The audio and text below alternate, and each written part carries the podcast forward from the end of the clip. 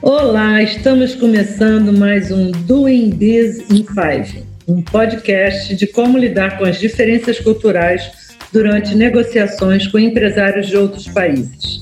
Sou Cláudio Wilson, da Biz Studio, e através do nosso braço de internacionalização, a Biz Global, apoiamos negócios brasileiros para atuação no exterior, apoiamos parceiros e negócios internacionais na entrada no mercado brasileiro e buscamos investimento para empresas brasileiras.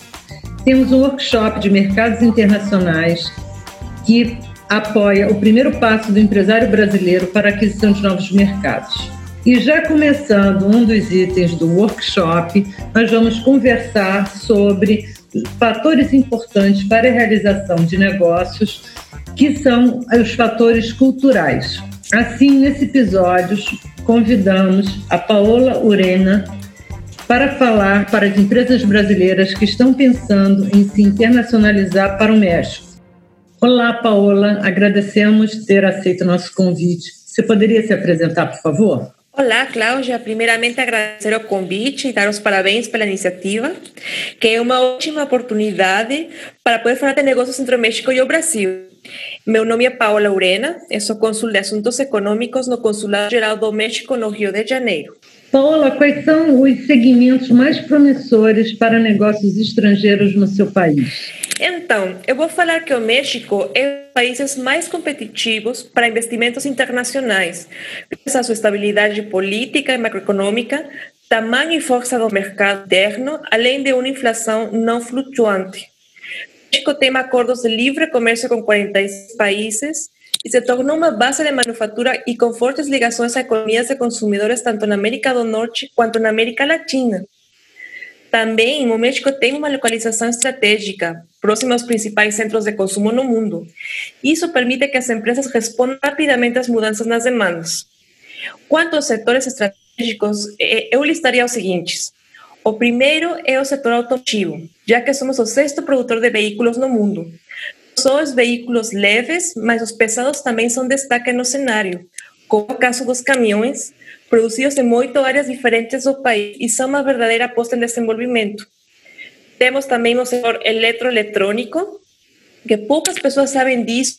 Somos o oitavo produtor mundial na indústria eletrônica e 90% das principais empresas internacionais do setor têm investimentos no México. Um outro segmento bem interessante brasileiro é o segmento de alimentação, que é uma aposta interessante porque México ocupa uma posição de destaque na produção e exportação de produtos como tomate, o café orgânico, hortaliças e carne. Para este ano, por exemplo, o Ministério da Economia prevê um crescimento de 7,4% no setor.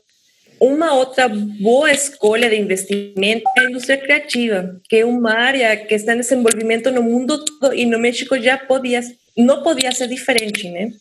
O país já é classificado como um dos mais competitivos na América no desenvolvimento de softwares, jogos e multimídia. E, por último, mas não menos importante, temos o segmento da infraestrutura, com o desenvolvimento da infraestrutura de qualidade nos setores estratégicos.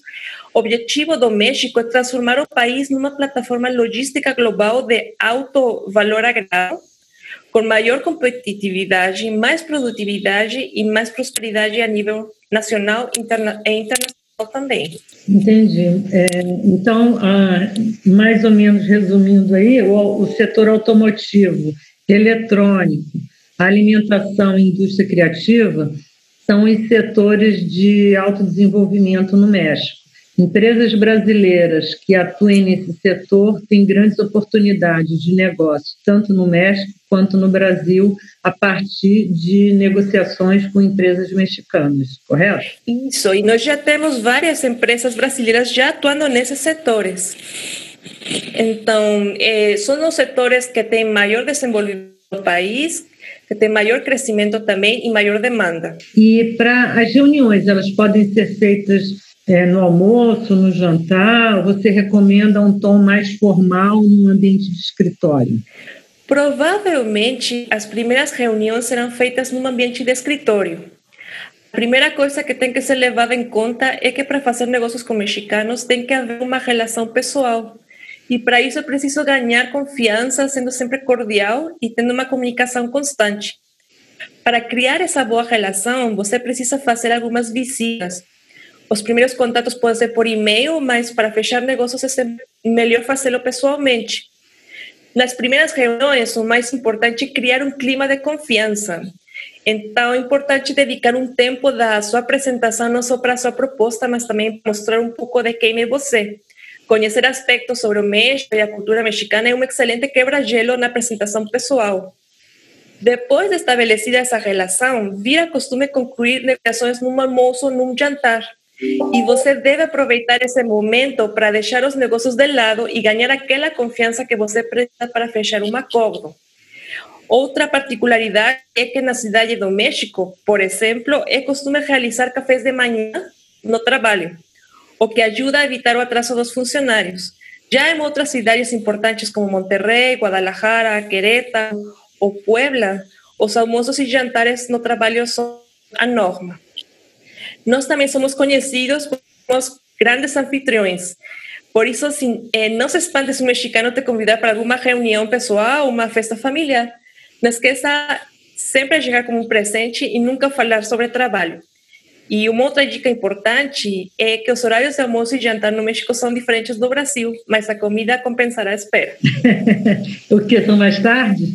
São mais tarde. No Brasil, o almoço geralmente é às 12, 13 horas. No México, são às 14 horas. Às vezes, às 15 horas. Então, tem que é, aguentar um pouquinho a fome. Entendi. Com isso também, o jantar é bem mais tarde, né? Jantar bem mais tarde, tipo 21 horas da noite. Hum, bem, bem meu horário não sabia que eu, sou, é, que eu, que eu vivo no México, porque o meu horário é mais ou menos esse. Paola, a questão da inovação hoje em dia é valorizada por todo empresário a nível global, né? É, que outros fatores você acha que são importantes destacar sobre uma empresa? A reputação no seu país de origem, o tempo de experiência que ela tem? O que, que você poderia comentar sobre isso? Depende muito do setor e dos objetivos que se queira alcançar. Numa perspectiva empresarial, o mexicano irá valorizar sempre a, a proposta apresentada e o potencial de negócios a médio e longo prazo. Acho que é importante ter um projeto diferenciado, que saiba como encarar a concorrência e fazer com que o produto ou negócio aumente a participação no, no mercado. Nesse ponto, é muito importante chegar preparado. Nós gostamos muito da preparação e da, da objetividade do, do nosso interlocutor. A capacidade de inovar é sempre bem-vinda, mas é importante ter em conta que o projeto tem que ser realista e tem que adaptar às realidades do mercado mexicano. Seriam meus comentários nesse ponto. Mais uma perguntinha. Que costume que se tem aqui no Brasil que você recomenda que seja evitado no México? Eu acho que os brasileiros e os mexicanos estão muito bem. Ambas culturas apreciam as festas, as relações sociais e o futebol. Talvez as diferenças culturais na hora de fazer negócios sejam muito hostis, mas irei sinalizar alguns aspectos. No México, as hierarquias nas empresas ainda têm uma grande importância. Por isso, é vital identificar quem será o receptor na hierarquia da empresa ou organização com que a que pretenda fazer negócio. No México, estabelecer essa relação pessoal como gerente ou a pessoa que lidera o negócio abrirá o caminho para resultados mais produtivos. Outro aspecto a levar em conta é que, apesar de algumas reuniões eventualmente sofrerem atrasos, o mexicano valoriza muito a pontualidade. Então, é sempre recomendável se apresentar cinco minutos antes da hora combinada. Um ponto que pode surpreender um pouco é que nós somos mais diretos que os brasileiros e poderemos dar nossa opinião é, sem rodeios. Uma última coisa que não é uma diferença respeito ao Brasil, mas um conselho no geral é que é muito importante demonstrar honra, sinceridade e integridade. É, como já falei, são cruciais para construir qualquer relação de negócios no México.